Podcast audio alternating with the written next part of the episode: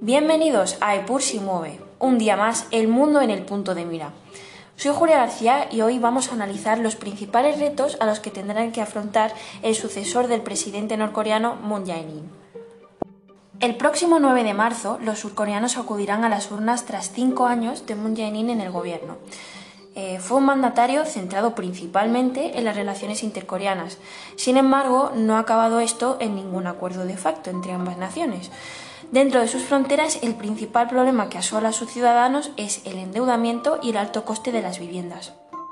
Este es un problema que se ve reflejado en muchas de las representaciones artísticas que todo el mundo ha podido ver en series como El juego del calamar, donde hay gente endeudada que se juega su vida por tener bonanza económica.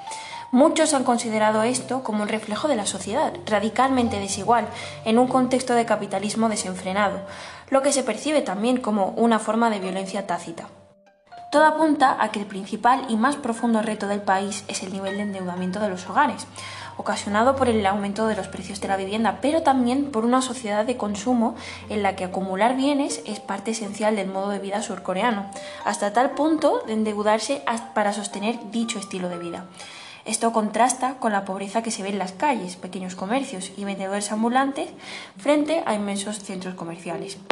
La COVID-19, como en la practicidad del resto de países, ha agravado este endeudamiento, ya que comercios muy prósperos, como los karaokes, han tenido que cerrar y ser sometidos a numerosas restricciones, dejando a muchas familias sin sustento y muchos de estos locales también han quebrado. Estas pérdidas por la COVID-19 han sido solo compensadas de forma parcial con fondos públicos, más allá de algunos subsidios puntuales, eh, como alrededor de lo que serían 3.700 euros abonado en enero de 2022 a trabajadores autónomos, que es el caso de la mayoría de los coreanos.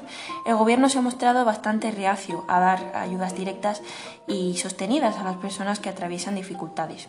En su lugar, se ha optado por ofrecerles ayuda financiera, dándole acceso a crédito y a liquidez mediante la concesión de préstamos a tipos de interés bastante reducidos. Esto se debe sobre todo a la oposición del país a contraer deuda pública, siendo uno de los países con menos deuda pública del mundo. En lo que a derechos se refiere, Surcorea sigue teniendo tareas pendientes. El movimiento por los derechos LGTBIQ en Corea creció, pero también han persistido la hostilidad y la discriminación, especialmente dentro de las Fuerzas Armadas. El 22 de enero de 2020, el ejército de Corea del Sur dio de baja a un soldado transgénero que se había sometido a una cirugía plástica, pero quería seguir sirviendo. La Corte Constitucional también está revisando actualmente la Ley Penal Militar de 1962, que castiga los actos sexuales entre soldados con hasta dos años de prisión bajo una cláusula de conducta vergonzosa, independientemente del consentimiento de ambos. A principios de mayo, cuando los bares y otros lugares de ocio abrieron, eh, aumentaron ciertos eh, casos de COVID-19. Muchos medios describieron estos clubes como clubes gay, lo que desató una tormenta de acoso e intimidación en línea contra las personas LGTBIQ. La discriminación contra la mujer está también muy extendida en Corea del Sur. Muy pocas mujeres ocupan puestos de toma de decisiones y también hay una brecha salarial del 35% entre hombres y mujeres. El índice de techo de cristal, que aparece en la revista The Economist, evalúa el nivel de educación superior de las mujeres y el número de mujeres que están en puestos directivos en el Parlamento y se otorga a Corea del Sur la clasificación más baja entre los países que pertenecen a la OECD. Teniendo en cuenta todos estos retos, bueno, ¿cuáles han sido las propuestas de candidatos que han generado más reacciones positivas?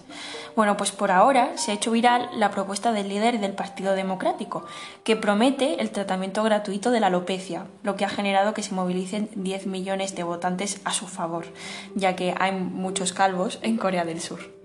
Muchos han calificado esta táctica como populista y otros han recibido esta propuesta como necesaria, siendo una sociedad muy preocupada por los aspectos estéticos. La cirugía plástica, de hecho, está altamente naturalizada y no parece ser una medida excesivamente desorbitada para algunos.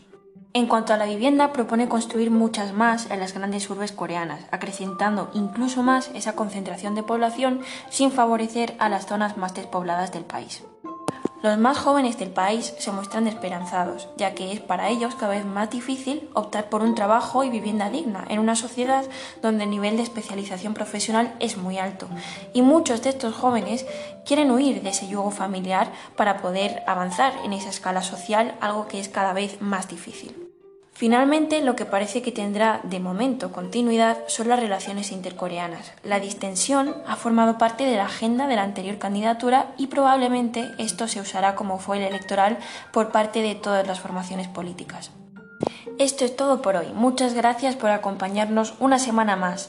Si queréis que sigamos más de cerca esta y muchas otras elecciones que están sucediendo a lo largo y ancho del mundo, comentad vuestras propuestas.